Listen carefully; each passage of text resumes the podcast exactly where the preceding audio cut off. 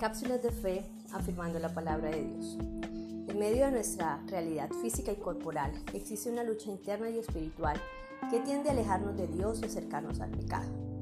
Cada momento de nuestra vida es confrontada con esta lucha espiritual. El cristiano desea hacer la voluntad de Dios y vivir según el Espíritu. Pero ¿cuál es la fuerza que nos acerca o nos aleja de Dios? El mismo Señor lo expresó en el primer y gran mandamiento. Amarás al Señor tu Dios con todo tu corazón, con todas tus fuerzas y con toda tu alma. La fuerza que mueve al hombre es el amor. Entonces debemos preguntarnos, ¿qué estamos amando hoy? ¿Amamos a Dios o amamos el mundo y sus deseos?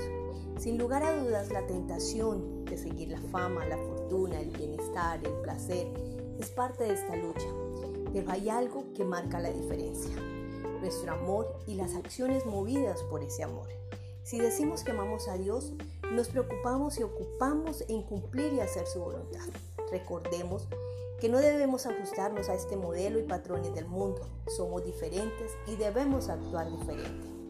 Oremos al Señor, reconozcamos nuestras debilidades y Él nos fortalecerá para vencer la tentación y vivir haciendo la voluntad de Dios, lo cual nos permite tener la seguridad de que un día estaremos con el Padre en su reino. Bendiciones para ti y toda tu familia. Ministerio Casa del Padre.